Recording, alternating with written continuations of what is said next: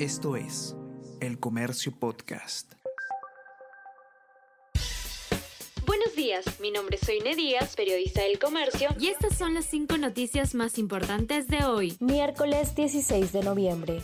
Más evidencias complican situación de Betsy Chávez. La ministra Betsy Chávez contrató como auxiliar en su despacho del Congreso a familiar de quien sería su pareja. Suman tres los parientes a quien amadrinó. La fiscalía halló la orden de servicio y la incorporó en pesquisa preliminar. Oposición definirá mañana si presenta moción de interpelación. Dictan cuatro años y medio de prisión para Kenji Fujimori.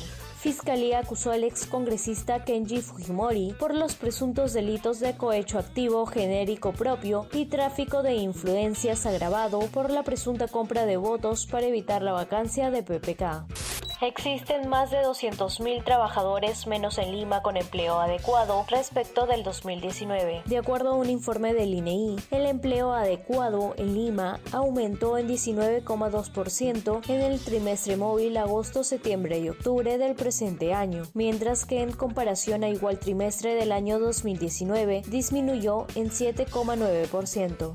Perú recibe hoy a Paraguay en el tercer amistoso bajo el mando de Juan Reynoso. Perú enfrentará la selección de Paraguay por el partido amistoso FIFA. Las acciones se llevarán a cabo en el mítico Estadio Monumental de Lima desde las 8 de la noche. Con un nuevo esquema y sin la padula, Reynoso buscará quedarse con la victoria.